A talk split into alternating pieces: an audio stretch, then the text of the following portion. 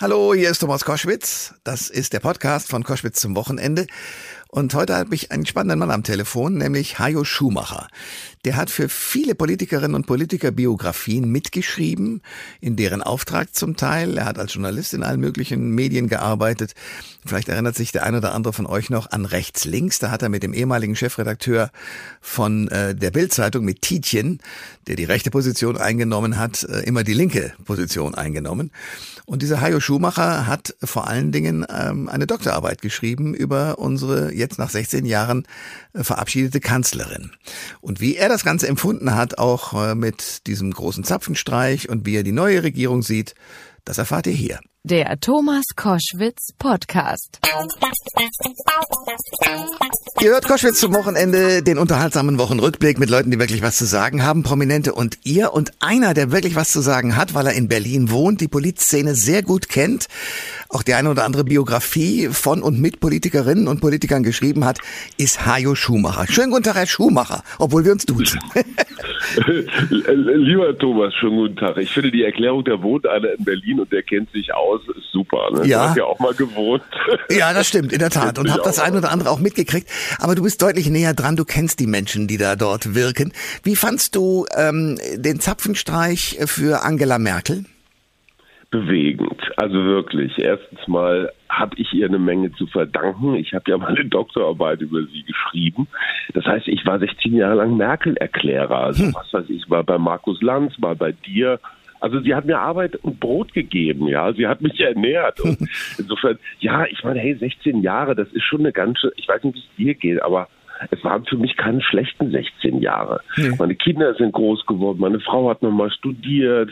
Ich, ich kann überhaupt nicht klagen. Und ich meine, das ist ja, also es hätte auch schlimmer sein können, wenn ich so einen Brexit hingelegt hätte. Insofern, ich werde nicht von Dankbarkeit reden, aber es war okay. Und ich fand diese Musikauswahl, ich fand die ja schon ganz smart. Ne? Ja. Also Nina Hagen, das ist ja, vor allen Dingen Nina Hagen mag ja dieses Lied von sich selbst überhaupt nicht. Ja. Also da ist ja nochmal so ein Doppeltwist drin. So, und Hildegard Knef und Angela Merkel kriegt man jetzt auch nicht so sofort so übereinander, ne? Und dann natürlich hinten raus musste natürlich nochmal ein bisschen was Christliches donnern. Also das war schon ganz anarchisch. Bei Schröder so absehbar, My Way, tralala. Hm. Und bei Merkel, und ich hatte das Gefühl, man guckt ja mal, wo Holze, ne? Und, und, und bei Nina Hagen, du hast den Farbfilm vergessen, da war sie den Tränen am nächsten, oder? Ja. Also war jetzt meine, meine ja. subjektive Einschätzung. Bei Hildegard Knef auch, auch, aber. Äh, ja, schon ja, auch, ja. ja. Äh, jetzt kommt ein neuer, nämlich äh, Olaf Scholz. Und ich lese und höre von dir, dass du den äh, begeisternd aufnimmst. Sagen wir mal so, ich erstens mal, so Macht ist wie Milch, habe ich mal gesagt. Die gibt's frisch und die gibt's verbraucht. Und die Merkel, also über den Punkt so, ne? Und die Merkel hat in ihrer letzten Woche, und das ist in dem ganzen Zapfengestreich ein bisschen untergegangen, hat sie gesagt, na ja, wenn ich noch im Bundestag wäre, dann wäre ich auch für eine Impfpflicht. Da sage ich dann, ey, sorry, du hast jetzt 18 Monate lang an dieser Pandemie rumgeschraubt und alle haben immer gesagt, ja, Impfpflicht geht nicht und Grundgesetz und überhaupt und so weiter. Und jetzt, also warum nicht früher? So, und der Scholz kommt dahin und sagt, wir machen jetzt eine Impfpflicht. Hm. Das nennt man, glaube ich, also haben wir ein bisschen, äh, sind wir ein bisschen entwöhnt worden, aber man nennt es, glaube ich, führen oder regieren. Also dafür wird man ja in dieses Kanzleramt gewählt.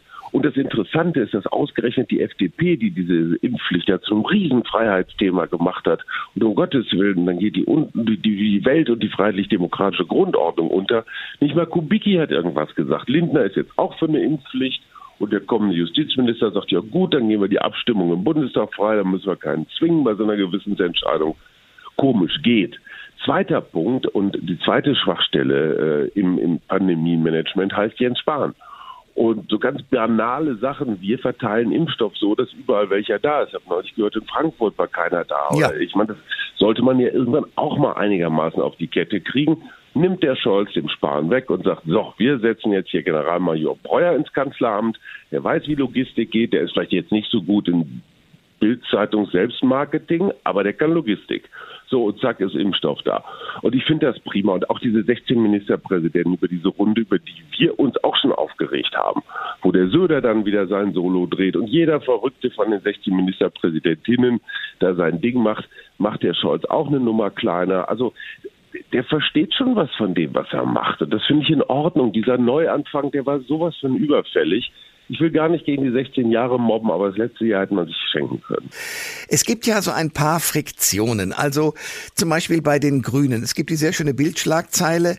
Ähm, wieso kriegt Annalena Baerbock Putin und Cem Özdemir Putin?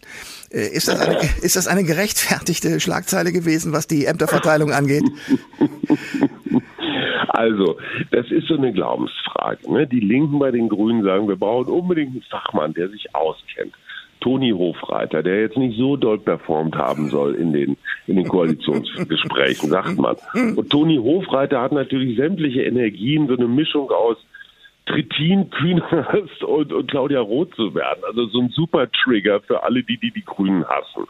So, und dann auf der anderen Seite steht einer wie Cem Özdemir, der jetzt nie so als exzellenter Fachpolitiker aufgefallen ist, aber einfach ein richtig so wie wir, so ein richtig guter Medienmensch ist. So, wie kriegst du deine Puten jetzt besser verkauft? Mit einem etwas bärbeißigen Experten oder mit einem nicht ganz so im Stoff befindlichen äh, Charmeur? Das ist wirklich eine Glaubensfrage. Kann, kann beides funktionieren. Annalena Baerbock, das muss man sagen, sie hat gekämpft, sie hat jetzt nicht gewonnen, aber auch nicht wirklich verloren.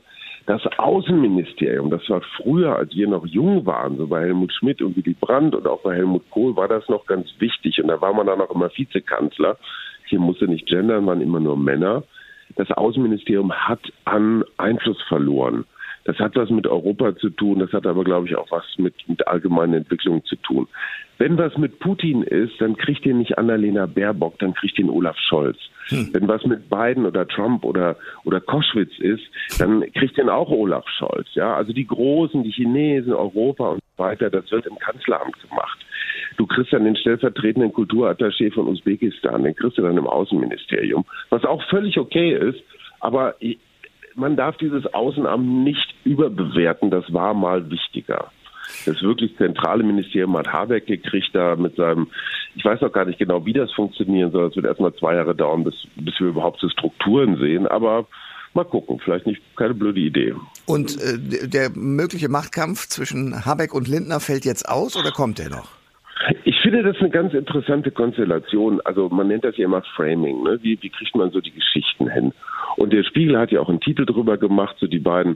Äh, wer hat mir denn das neulich erklärt? Hier, äh, Marie-Agnes Strack-Zimmermann, die, die, die, die tolle Frau aus der FDP, die hat gesagt, der Lindner ist mehr so ein Vorbild für die Jungs und der Habeck ist mehr so ein Bambi-Typ für die Mädchen. da fand ich, ja. jetzt ein sehr schlichtes Weltbild, aber deswegen, ich habe es verstanden. Und äh, diese beiden jetzt aufeinander zu hetzen, ist natürlich das Perfekteste, was dem Scholz passieren kann. Er oben drüber und sieht zu, wie die Jungs da unten sich ein bisschen keilen. Wenn Lindner und, und, und Habeck schlau sind, dann machen sie das, was sie ganz am Anfang schon gemacht haben, nämlich versuchen, sich gut zu verstehen und so jeder, jeder jedem seinen Teil zu lassen. Einen Punkt haben wir vergessen, Tommy, muss ich noch kurz loswerden. Volker Wissing, hm. man, wer war das gleich noch? Richtig, unser neuer Verkehrsminister der stellt sich gleich ganz breitbeinig hin und sagt, ich bin Autominister. Das, das, da ist die Bruchstelle mit den Grünen. Verkehr ist doch nach Landwirtschaft äh, äh, doch eigentlich das und, und Klima und, und Energie natürlich, aber Verkehr ist doch das eines der grünen Herzensthemen sich das von der FDP wegnehmen zu lassen, das halte ich für nicht klug. Und ich glaube, da werden die Keilereien stattfinden. So alle auf Wissing und äh, ich glaube, da hat er seinen Spaß dran. das sagt Hajo Schumacher aus Berlin, der Politikkenner. Ich danke dir sehr für das Gespräch. Tommy, danke. Ciao. Alle Informationen zur Sendung gibt es online auf thomas-koschwitz.de.